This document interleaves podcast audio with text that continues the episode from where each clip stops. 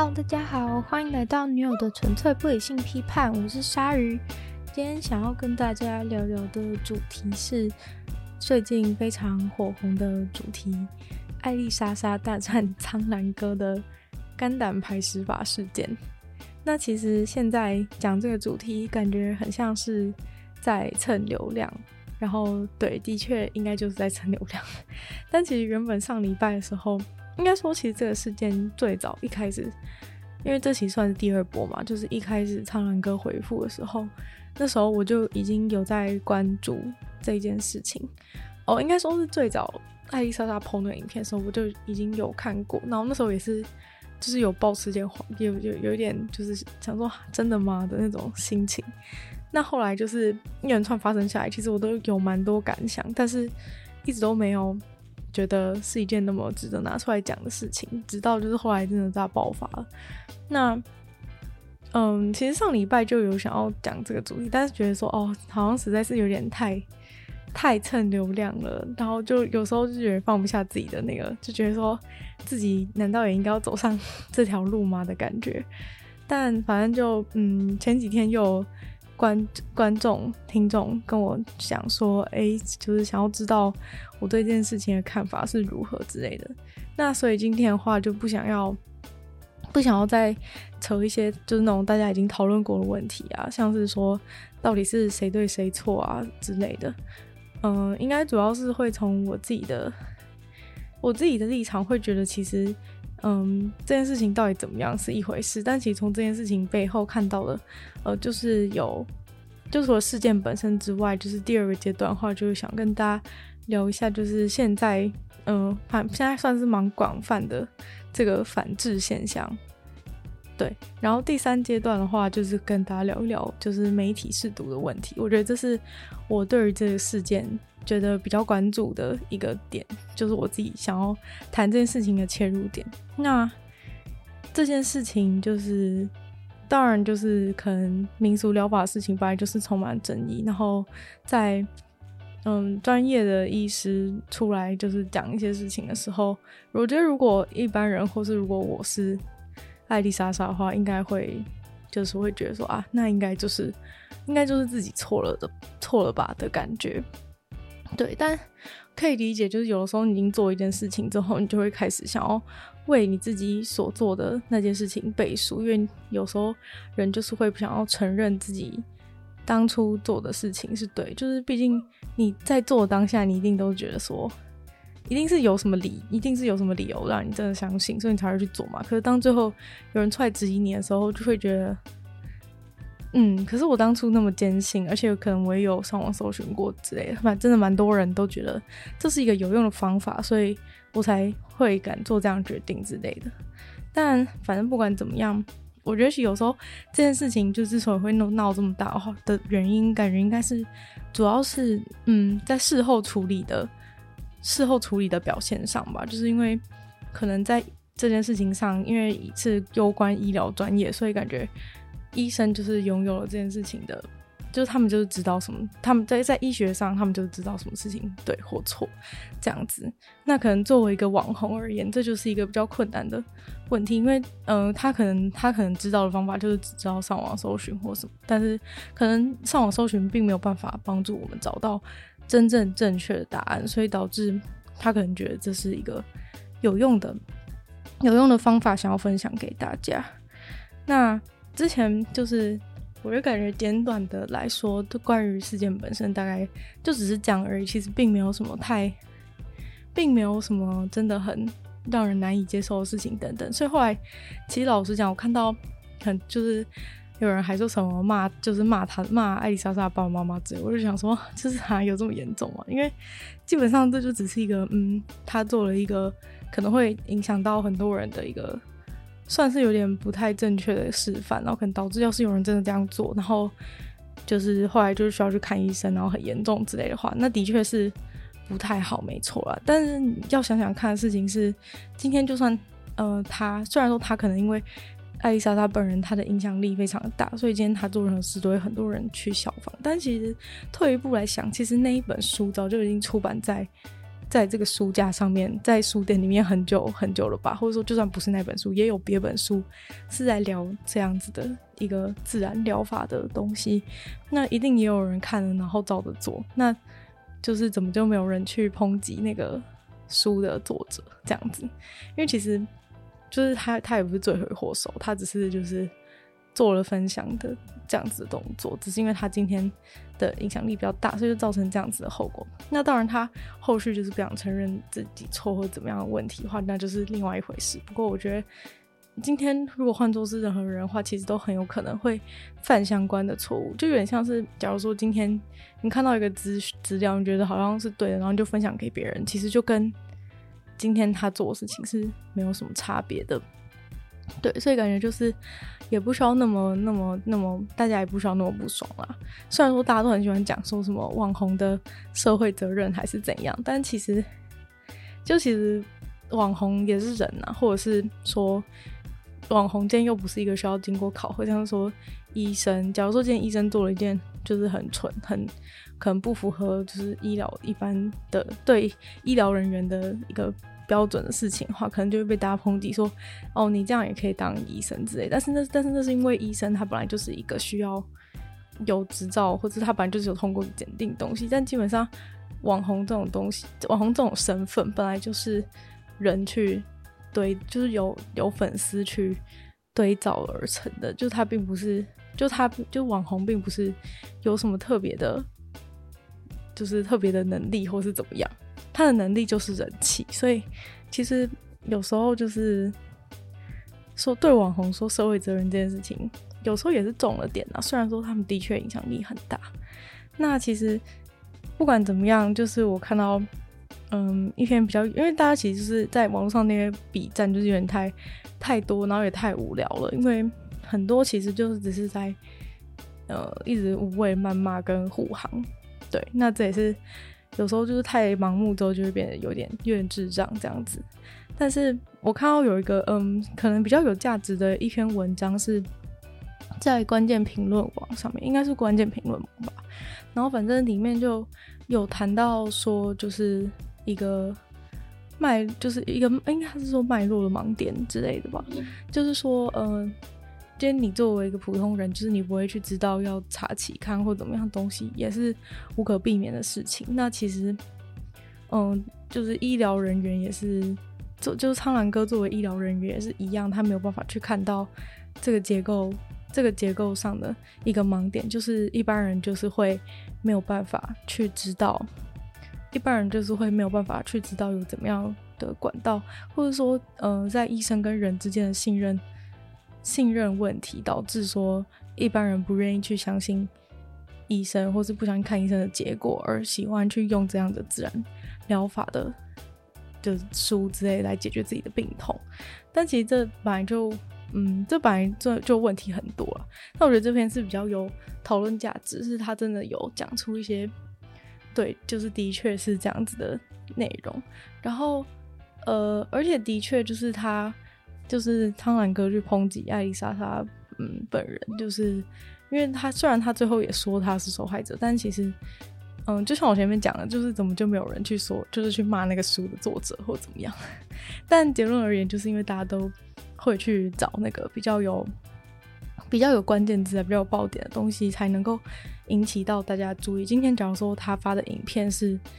就是在骂那个书的作者的话，其实也许。反而就不会受到大家的关注，然后也没有办法达到今天这样子的最后的，就是让大家都知道这个东西是错的这样的结果。对，可能就是因为他抨击的是艾丽莎莎，就是他的影片，所以才会造成大家能够得到大家这么关注，然后大家也从此以后都知道说，哦，肝胆排石法是好像可能是错误的资讯这样子。就是他如果今天不是这样做的话，可能就没办法达到这个效果。但是那篇文章的。内容就也指出说，其实他真正应该批评的是那个写作人，因为毕竟艾丽莎莎只是一个分享者。对，那不过这不是今天的最大的一个重点啦。虽然说已经过了一些时间，已经过了这样子，那就想说话不多说，就不要再拘泥于那个事件的本身，就想说来到第二阶段。那在第二阶段，想要跟大家讲的就是关于就是嗯社会中的反制现象。反制就是反反对的反，然后智商的智，反制现象。那嗯，基本上我觉得这个就是现在还蛮多人在讨论反制现象这个事情，就是说哦，好像现在大家的现在大家喜欢的东西啊，或者大家看的东西都很，就是都还蛮。都是一些不会让自己学到东西，是让自己降低智商的一些内容。那例如说，有人可能就会说，那既然像看艾丽莎她这样子的肝胆排石法的影片，或就是也算是就是一个就是一个反智的影片啊，或者你看一些很没营养的东西之类的。对，那反正社会上最近就是很多人会说，就是社会上呃就是在流行的这个反智的现象，大家都只喜欢这些没有营养的。东西这样子，但我觉得就是嗯，换个角度想的话，其实反制现象本来就是一个正常的现象，因为其实，在任何就是有言论自由的地方，本来就会有各式各样的资讯出现在大家面前。那可能在为什么会觉得在现在特别严重的原因，是因为因为资讯的资讯传递的方便的关系。你想想看，要是在很久以前的时代的话，基本上大家获得知识的方式就是只有一些，就是只有一些书嘛。那那些书的话，也不一定，呃，也不是说每个想要写书的人都可以写书。例如说，假如在古代的话，这个肝胆排石法作者可能就没有办法出这本书，因为可能出书是一个门槛比较高的事情。那书的内容可能就也会比较比较认真的受到一些。审核等等的，然后这本书才出才出版，所以可能在过去的时代里面，就是受到就是发行出来的书啊，或者是报纸内容等等，都是比较都是比较严谨的，可能是可以这样说。但是呃，严谨的反面就是说，嗯，总会有一个标准来判断这个东西，这个发发表发表出来的东西到底是对还是错，那问题就会。呃，另一个问题就会出在这个标准到底是由谁来制定？那是不是就是另外一种对于呃言论自由的控制的手段？这样子的感觉？因为毕竟，假如说你可以，你可以，就是你你为了确保说出版的东西都是对的，那有时候你可能就是会牺牲掉一些一些自由，因为毕竟这个评断者他可能没有办法，他可能没有办法，就是真的知道，就是他不是一个全职者，他要怎么样？你要怎么制定出一个标准，然后就是让大家知道说，就是你你的标准就是一定审出来的东西都是都是完全正确，而且其实就是什么事情是对或是错，其实也会随着时间啊，或者你有不同的角度去看，都有可能会造成觉得一个东西是对或是错，所以这个标准的东西本来就很难说。那所以在现在的话，就是不太会有，就比较不太会有这些。这些标准吧，基本上如果你去找个出版社，然后他觉得你这个书卖了会赚钱的话，你们应该就会谈成吧。所以，嗯，书的出版变得容易，然后或者说，甚至你不用出书，你如果就是你写的东西如果够精彩的话，只要放在网络上，就会有很多人来看你的内容了。所以，就是在现在的话，任何人都可以发表任何东西在任何平台上面。那这样的。呃，效果就是说，大家可以，大家可以就是接收到很多奇奇怪怪、有趣的东西，但是相反的也是，大家就是不知道什么东西是对的或者是错的。那这种最明显的体现就是会在，比如说赖群组，就长辈常常都会发一些很明显就是错的内容等等的，但可能因为就是。我觉得在就是大家可能都就是不熟悉使用资讯产品的时候，就是会很容易相信，就是别人跟你讲的东西，就好像长辈都会觉得说别人跟他讲的事情都是对的那种感觉。对，那在 LINE 群组上面就是再度恶化这个状况，因为你可能就是别人跟你讲的事情，然后就一直转发，一直转发，一直转发，然后就变得。变得全部人都 全部人都接收到这个东西，但是其实讲的人根本不知道是对的还是错的这种感觉。那就是在呃网络上搜寻资料的时候，其实也有一样状况，例如说，就是每次有什么有发生什么病痛的时候，大家就会就是会上去搜搜寻自己的一个症状，然后结果最后搜寻出来之后，全部都是那些内容农场的网站，然后里面写的东西也不知道是谁写的，但是在你有那些症状的时候，你看就会觉得说，嗯，对对对，我应该就是这样的感觉。反正我觉得现在其实一切的关键都是在于就是流量这件事情，就是嗯，可能大家就是判断东西是不是对的方式，就是靠流量，因为就像是你可能搜寻东西的时候排在最前面的，排在最前面的，你就会觉得好像比较有说服力一样，但其实就只是比较多人都都点进去那个链接，或者是。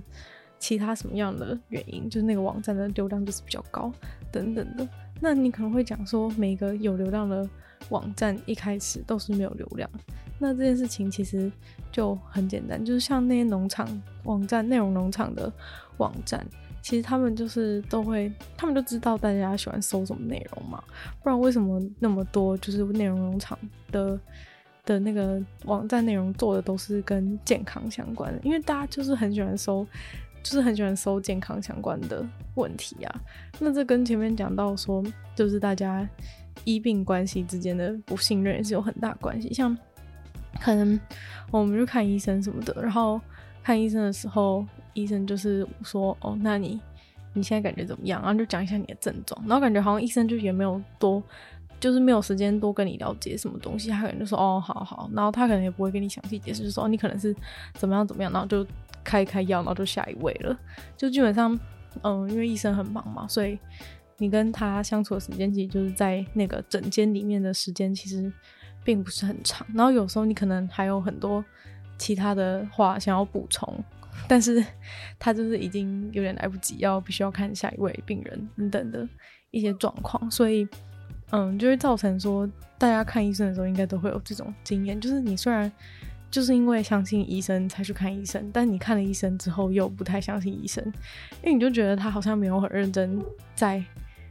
在看，或者说你可能还没讲完，他就觉得哎，就是就是还没讲完你所有的你所有的状况，他就觉得啊，就是就是这样之类的，或是说你可能去的时候没有先没有真的很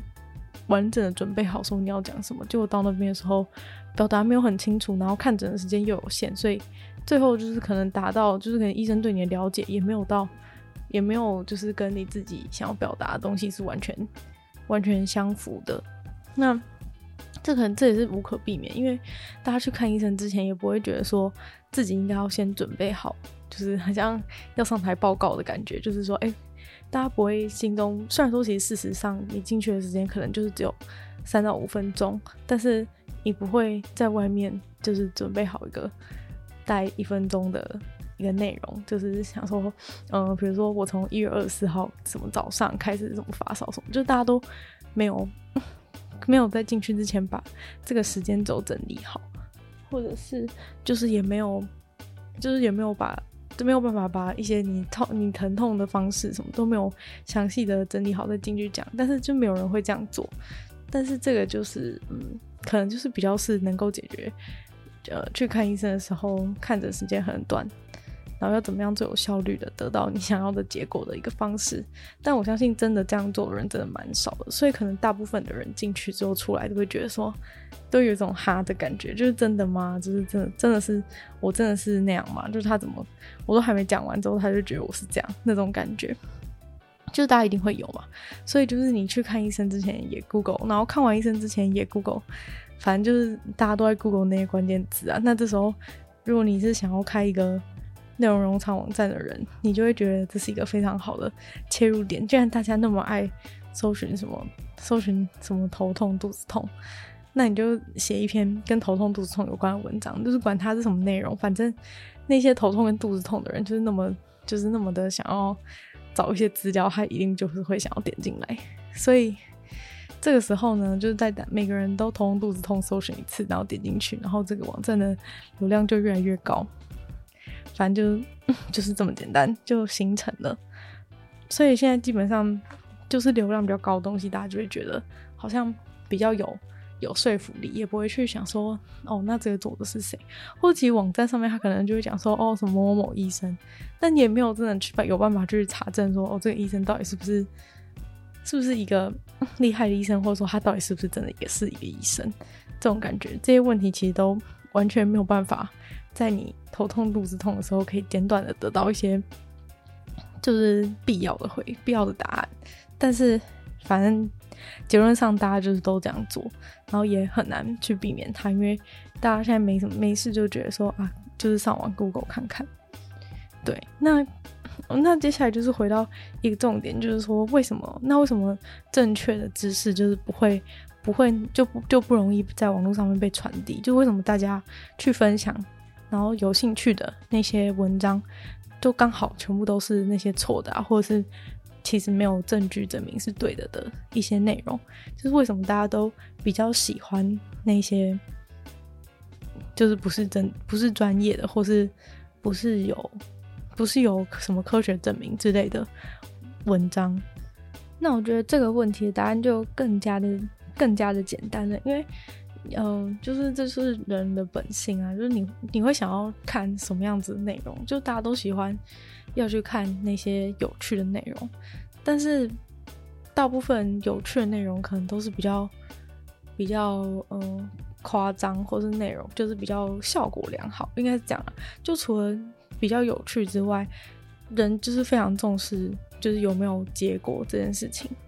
就像假如说今天就是回到肝胆排石法那本书上来举例好了。就今天那本书叫《肝胆排石法》，好像号称说，你如果照着里面的、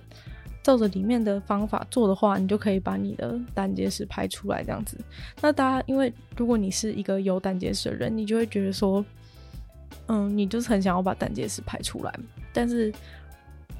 你去看医生的时候，医生就跟你讲说，哦，那只能用什么样什么样方法，那你可能不是很愿意。但当你在书店里面看到一本书说，哦，只要照着他这样做，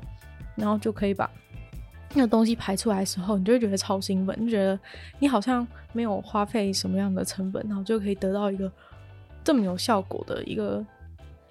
疗疗法的话，你就会觉得哦，就是很想试试看。这个就是就是人之常情嘛，因为大家都想要做那些又没有成本，然后又可以得到效果的事情。就是，但是就是那种感觉，我觉得其实这就是那种天下没有白吃的午餐的一个道理，就是怎么就是。通常这种太好的事情都是有点问题。就假如说，这就很像那种大家都会讲说什么，嗯，股票老师不是每次都讲说什么，只要听他的话的话就可以就可以赚大钱啊等等的。那大家就会想说，那如果那么好赚的话，他为什么还要告诉大家就是这些方法，然后用这个方法来赚钱？为什么他就不他他就不直接用他自己那么厉害的赚钱的方法，直接赚到钱就好了呢？我觉得就是一样的道理吧，但是因为想要想要达成那个目的的人，不管是想要把胆结石排掉的人，还是想要还是想要就是马上玩股票，然后跟着老师就致富的人，都是一样的心态，因为大家就是很想要达到某个结果嘛，所以你就会被迷惑，然后就觉得哦，好像就是试试看又不会怎么样，那种心态就是这整个。我反制现象的关键，就是大家就会觉得，一方面是想要得达到一个效果，然后二方面就是有趣的问题。就你不觉得听到，嗯，比如说像肝胆排石法，或是一些其他一些自然疗法，你就觉得说，哇，好酷哦！竟然只要这样子就可以，就可以达到一些目的，或者是说这个方法也太有趣吧？就好像喝一些有的没有东西就可以，就喝到身体里面，然后就可以。跑出一些石头，就是觉得哦很有趣这样子。今天假如说有人出一本书，就是跟你讲说你的就是医生是如何治疗你的你的胆结石的话，就是根本不会有人想看啊，因为就是因为就是认真认真的东西都很无聊，所以这就是为什么就是网络上都是充满了很多要不是没营养，就是既没营养，然后又对你有害的资讯，就是因为。就是因为我觉得，如果只是单纯那种什么搞笑影片或怎么样这样吸引大家的注意力这种东西的话，就是算是哦，你好像没有学到什么东西，但是对你没什么害，就是你就是笑笑而已，而且就是很笑的话，还对，还算是对对自己有帮助了。但是假如说今天是要传递一些资讯的话，就大家都只喜欢看就是夸张的、有效果的资讯，然后所以这些东西才会这样，这些东西才会那么的才会那么的受欢迎。要不然如果就今天大家都在，今天你就把课本的一段。一一些文字好了，你就放在一个网站上面，然后在 LINE 群里面传给其他人的话，就是不管这个资讯到底是真的还是假的，根本不会有人转传你的，根本不会有人转传你的课文内容，好吗？因为大家就是觉得很无聊啊。那那大家想传的就是那种什么什么什么惊呆了，什么什么世界上什么十亿人都惊呆了这种标题的内容，大家就会很想看。对，就是就是一个一个人的心态的问题，是非常的简单，就是你夸奖，就是你要够夸张，然后够有够有新三色，就是才会有人看嘛。所以大家都很喜欢抱怨说。抱怨说什么哦？媒体只喜欢报一些新三色的东西，但是我觉得就是因为我想过，其实真正的问题是因为就是你，就是因为你爱看，所以人家才要报啊。就假如说，假如说大家都不爱看那些新三色的东西，大家都不爱看，不爱看八卦话，怎么会有那些新三色的新闻？怎么会有狗仔队？因为就是因为你想看嘛，就是因为大家都跟你一样想看，所以那些东西才会才会那么的猖獗。所以根本不是，就是一定是有需求才会有提供的人嘛。假如说大家都不看的话，做这个拍这些东西就不会有生意啦。所以 就是在网络的流量的事情也是。就假如说今天只是拍个影片，跟你讲说，如果你如果你胆结石的话，就请你去看医生。那根本不会有人看，因为大家就觉得说，对啊，不然就是看医生啊，不然呢，就是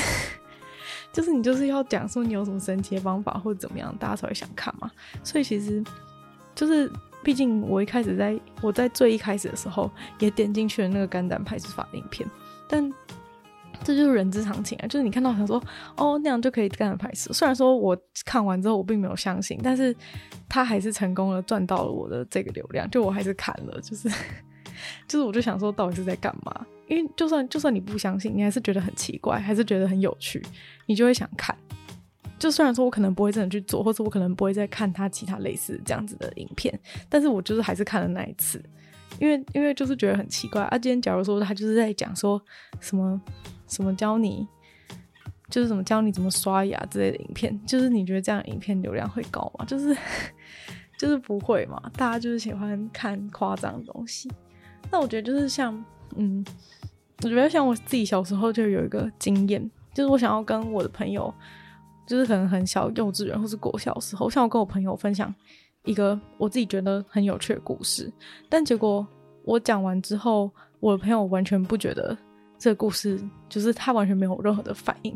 然后就以为就是我的故事还没有讲完，然后就一直问我，然后呢，然后呢，就是我讲，就是我已经讲到一个段落，他就是一直问我，一直问我，然后呢，就是好像希望就是还有什么样的，一直在眼睛就是闪闪发光，就是在期待有什么样的后续，就是我要讲什么样后续，有后面有什么爆点的感觉。但其实我这个故事就已经讲完了，然后那个瞬间，就是我就萌生了。一个开始编故事的念头，因为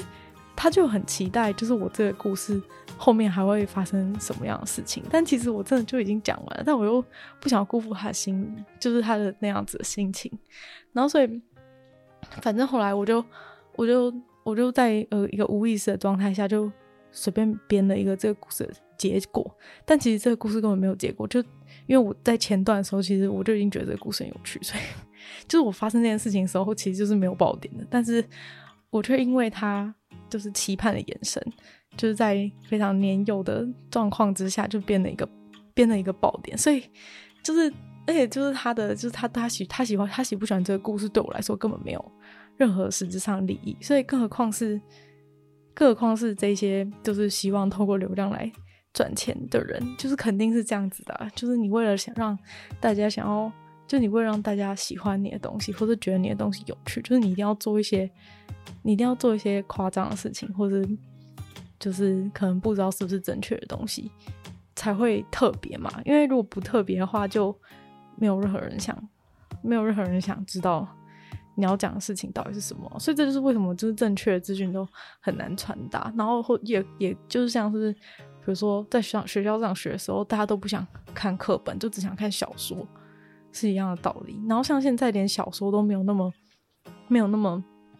就是泛滥的原因，是因为因为现在大家有手机，所以大家就玩手机就好。为什么要看手要看小说？就是大家都会去找另一个，就总会有另一个比原本的东西还要更有趣的东西。所以就是只是一个很简单的现象而已。虽然说大家就会说，嗯，这就是一个会说这就是一个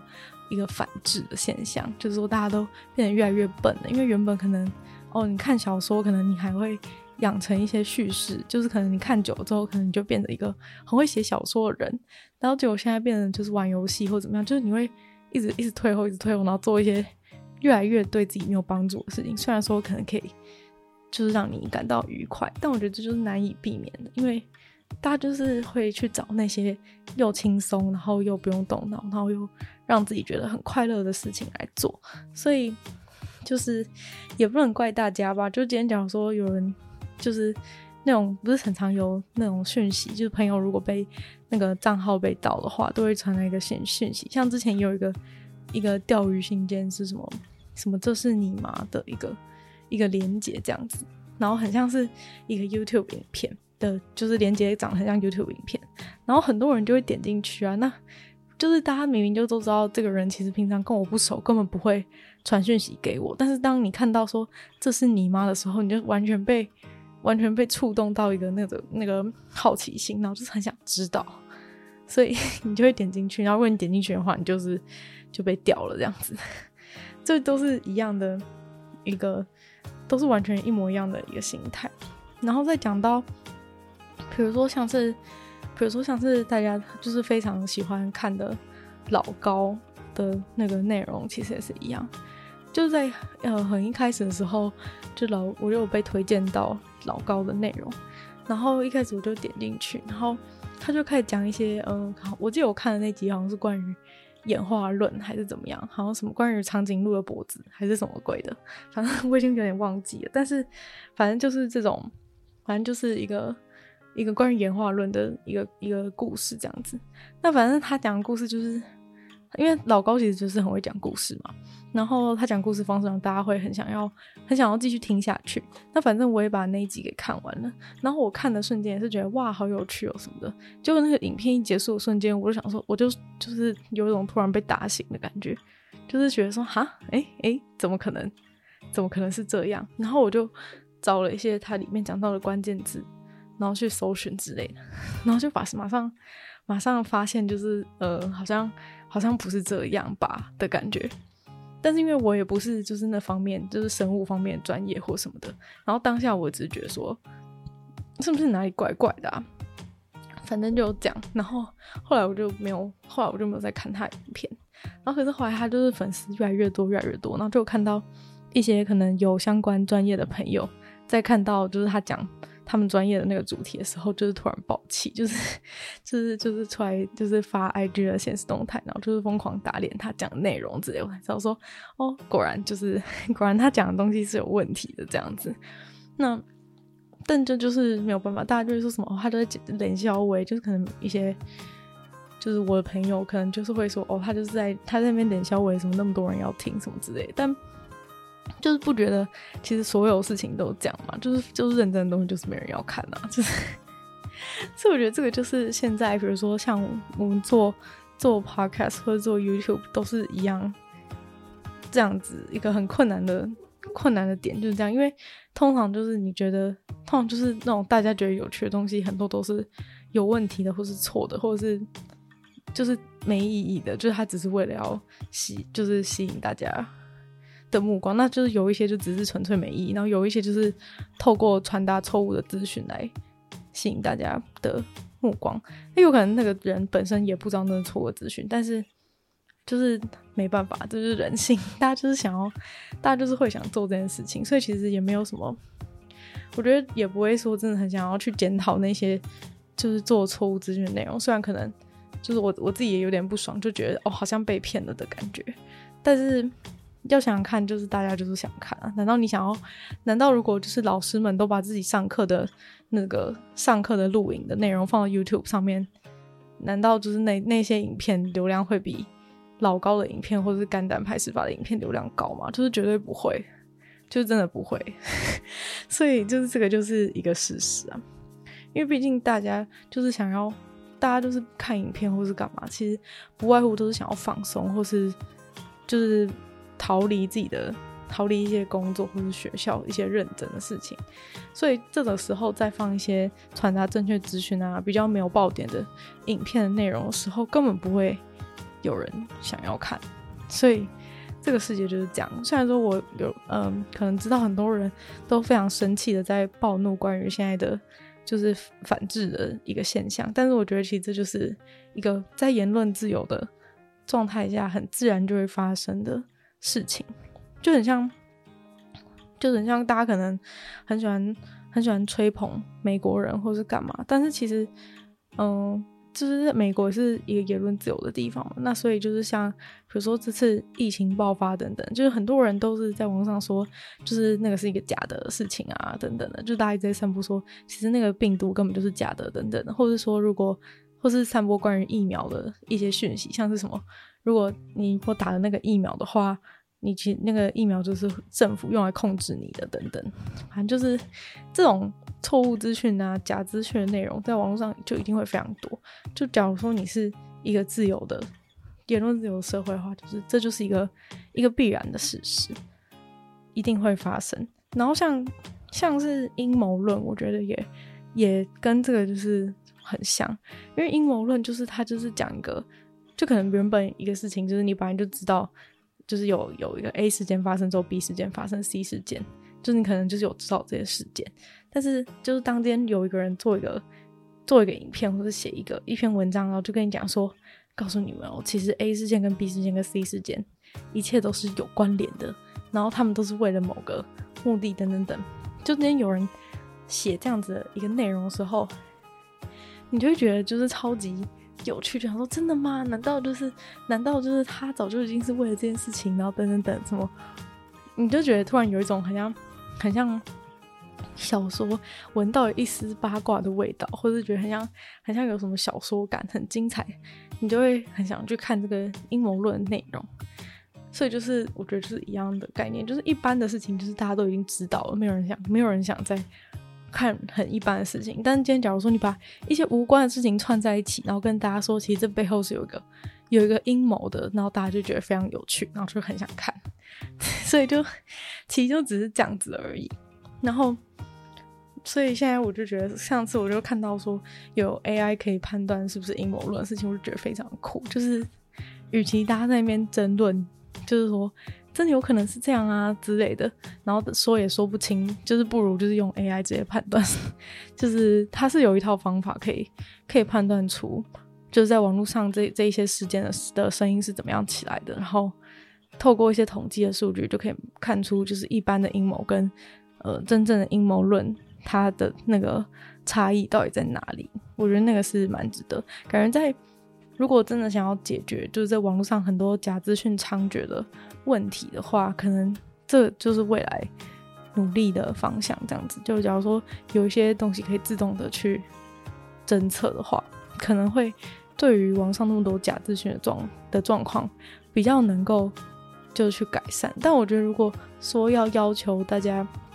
比如说每个人发的内容都要经过怎么样严格的审核才能够发的话，我觉得这就是有，一点有点不太可能，或者说，或者说你一定要是，比如说你一定要是这个专业的人才能能讲这个专业的东西。那这样子的话，可能就是大家都不能讲话，因为就是你讲一句话就说，嗯，那你的那个参考资料在哪里？然后就大家都拿不出来，所以最后大家就是变成一个沉默的世界这样。那接下来就进入到第三阶段，就是我觉得到底要怎么样？就是我觉得以一个个人来说，到底要怎么样去面对现在这样子的。一个社会现况，就是我觉得一切就是一切的，一切的根源就是要从重点就是在于这个媒体试读的问题，因为就像前面就是一路讲下来的状况都可以看出，说其实嗯，网络上这些资讯就是大家就是为了自己，就是为了就是为了自己觉得有趣，所以看到一个东西就分享出去，或是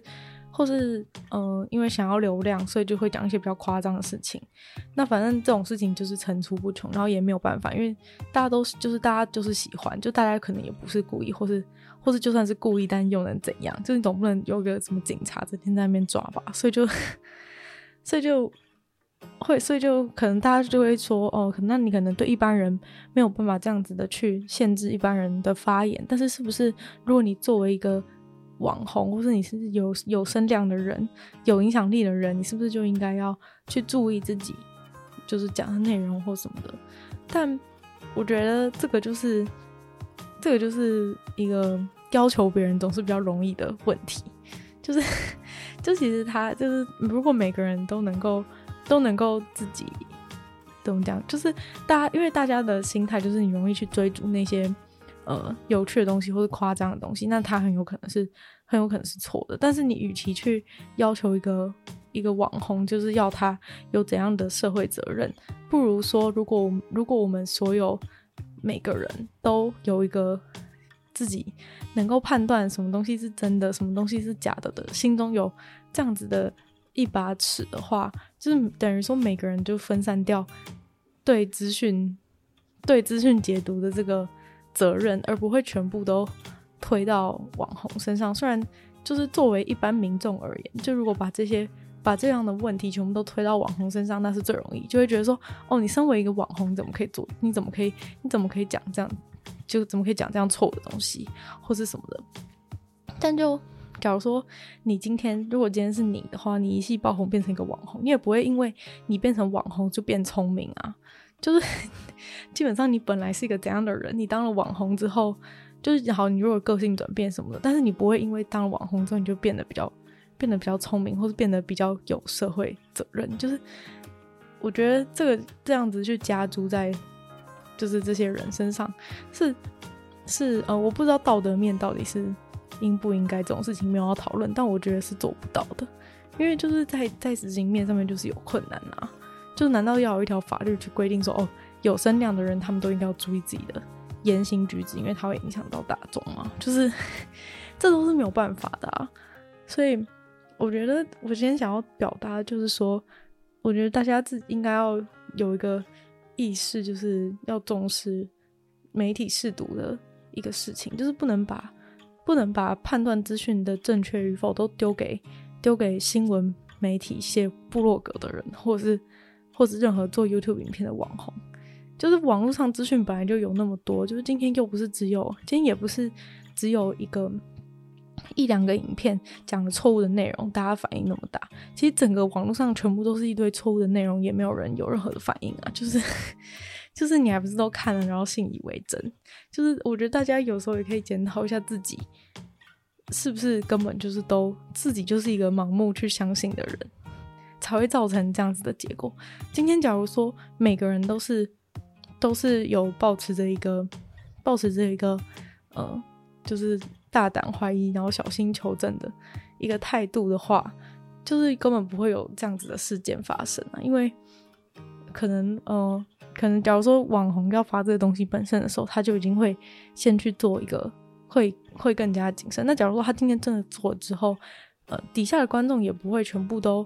一味的相信他讲的东西。那这样子的话，就是可以这样的话，其实伤害就已经会减少蛮多。就是如果大家能够有一个怀疑的态度，不要看到什么东西都相信的话，其实今天就是也不会造成那么多。就是也不会造成那么多，就是医生讲的时候可能会发生的严重的后果。那我知道这个时候其实就一定会有人来反驳我说，那为什么不是讲话的人需要去负这样子责任，而是而是就是发表言论的人，为什么不是发表言论的人应该要去负这个责任，而是应该而是由我们这些乐听人来负这样责任？但我觉得其实，嗯，这个问题不是不是这样说的，其实是实际上而言，应该是双方。双方都要负这样的责任，但是因为，嗯，责任这个词很沉重，就是大家也不可能就是说随时随地都当一个那么，都当一个那么就是认真然后死板然后谨慎的人，这对大家来说都是一个太严苛的要求。我觉得对两边的人而言都是，虽然大家会觉得说发言的人可能应该要负比较多的责任，但是我们毕竟没有办法控制其他人，所以我觉得就是每个人每个人都有这样子一点点的，就是觉得说自己要去找真正答案的一个责任心的话，就不会就不会有发生那么多荒谬的事情，但。就是大家可能会觉得说，哈，为什么为什么我要有为什么我要有这样子的责任？但我觉得责任其实就是就不是就是不是大家想象的说，哦，我去我为什么要担这个责任？但而是说，当你拥有自由的时候，这个责任就已经在你自己的身上。因为今天，假如说你看了一个假的东西，然后被骗，你最后受害其实也是你自己而已，就是你不会。就是你很难去说哦，都是因为都是因为我看了那个看了那个影片啊，然后发生这个事情，然后我要去求偿什么的。但就好了，真的是可能真的是因为那个影片，然后害你发生了一些不好的事情。但是又没有人跟你讲说叫你一定要去相信那个影片，就是你自己愿意去相信的。所以，就其实到最后，就是这个就是就是我们拥有自由去选择资讯的的相反面，就是。我们也需要负担自己自由选择资讯的一个后，想要去相信他之后的一个后果，就等于说，你今天是想要相信医生，还是想要相信网络上的东西？那是你的，那是你的自由。那所以，当你相信网络上的东西，然后发生事情的时候，那我们也只能自己就是就是说，哦，对啊，就是因为我太白痴，因为我因为我相信内容农场上面跟我讲说怎么样怎么样，所以。最后就是我没有去看医生，然后我的我的脚就要截肢了之类的，那这就是自己的自己需要呃承担的一些一些结果这样子。那所以就是自己的资讯要自己判断啊，就是你今天不管发生什么事情，最后人生都还是你自己的。就是如果你要什么事情都期待期待网络上的其他人讲的东西是对的，或者说期待所有东西都在都是课本上面都是对的话。那就是你，那你就可以回去一个就是一个戒严的时代，然后资讯都是别人给你的，那样子的话，对你来说会是最轻松。但假如说大家是想要过一个自由的人生的话，自由的人生里面本来就充满了各种挑战，所以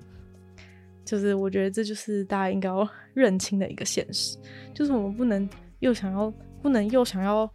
自由的获取各种乱七八糟的资讯，然后又想要。就是又想要不获得，就是正，就是想要获得只有，又是又想要只获得唯一正确的资讯，那就是不太可能的事情。就当你接触那么多奇奇怪怪的东西的时候，就是一定会有一些东西是真的，有些东西是假的。那别人也不一定是故意的，所以，所以就是世界就是这样子的复杂吧。那我觉得大家之所以那么容易就是上当，或是那么容易相信。别人给你的东西，很大部分呢，又要回到我们的学校教育的问题。但反正其实很多东西都是学校教育的问题啊。虽然说要这样子去推，也是有一点，也是有那么一点不负责任的。就是说，其实我们也应该要在学校的教育以外，自己去呃寻找一些资源，就是寻找一些资源，或者自自己也需要学习一些东西之类的。但是学校教育的确是造成大家现在这样子的状况的很大的主因。毕竟就是大家从小到大的学习过程，就是就是叫你闭嘴，然后把书上的东西记起来，然后学起来就对了那种那种感觉。所以大家都养成了，就是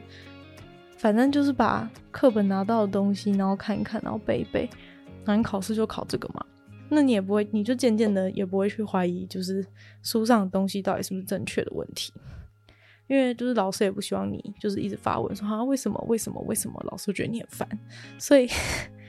所以我们就是养成了这个不去问为什么，然后也不去怀疑他是不是对的的一个心态。我觉得就是连我自己原本是一个很喜欢很喜欢了解到底为什么的人，都在这个漫长的十二年的的义务教育里面。就是渐渐的变成了一个不会去问为什么的人了，所以我相信应该有更多本来就没有那么有兴趣知道为什么的人，变得更不想知道为什么。就是这就是一个也不能怪大家的事情，因为我觉得到了到上大学的时候，我其实一直很，我就上大学的时候就是获突然获得一个自由的生活嘛。那是上大学的时候，我就一直开始上大学读书，在读书的时候就一直觉得很很彷徨，因为就是我有点不太确定我。就是可能因为教材也不是很完全确定的关系，就是不是像以前可能哦，今天的课就是就全全全台全全台湾的高中上的东西都是一样，然后学车要考的东西、自考考的东西都是一样，所以我就很明确知道说，嗯、如果我想要考好某科的话，我就去可能书店，然后找一些就是某科的某科的参考书，然后就是狂背它，或是狂写它的题目等等的，我就可以获得一个那种。我可以获得一个确定的答案，然后确保自己最后一定会考好的那种感觉。但等到站在大学上学的时候，我就开始发现，就是好像不是这样。就是今天老师上课讲的东西，我在任何其他地方都有点困难找到他今天教的东西。就是我我没有办法去外面的书店，然后找到今天这堂课的的参考书，然后回家报备一波，然后就可以考试。这样就这件事情开始变得不可能。然后一开始的时候，我觉得有一点烦躁，因为这样我平常的时候就必须要必须要认真的上课，而不能而不能等到考试的时候再去找一本参考书，然后然后把它全部都背起来这种感觉。然后但其实后来才发现，其实这本来就是世界真实的面貌，就世界真实面貌本来就是不会有一个一个一个正确的答案在书店里面等着你，就是你你就是都是只能自己靠自己，然后去找到。找到你认为是对的答案，然后也不一定是对的，所以 就是我觉得大家应该要抛弃的想法是，不应该去觉得说，嗯，有谁给有谁给的东西一定是对的，或是世界上真的有一个答案的那样子的心态。因为当你有这样的心态时候，你就会就是有点你没有去思考，然后就相信一些东西。然后到最后，就是你就会变成一个，只是你只是去一味接收别人给你的东西的人，然后你没有你自己没有办法判断什么东西是对或是错的。然后等到发生就是不好后果的时候，你就去怪那个提供你资讯的人，说：“哎，你为什么跟我讲错的东西？”但其实就是你自己要相信的，大概就是这种感觉。那今天的节目就差不多到这边进入尾声了。今天好像有人不小心变得有一点。沉重，希望大家不会觉得太排斥。但反正我觉得，只是很想跟大家分享，就是希望大家可以自己的资讯自己判断，然后培养一个就是抱持着。怀疑的心态，然后去找到自己答案的一个习惯。不管现在到底年纪还小，还是已经长大，毕竟就是我不可能去，我们就是可能从个人而言，不太有容那么容易去改变教育制度。但是我们可以做的事情，就是可以改变自己，改变自己看资看资讯方式，然后思考事情的方式。那也许就是不用那么常一直去怪。一些网红没有社会责任，或者是就是或者是一直说一直骂别人给错误资讯，然后大家那么喜欢那些东西的一个问题。因为其实就是如果你不喜欢看的话，就不会有人做了。所以今天差不多就想要跟大家说的就是这样子。那我们就下周见，拜拜。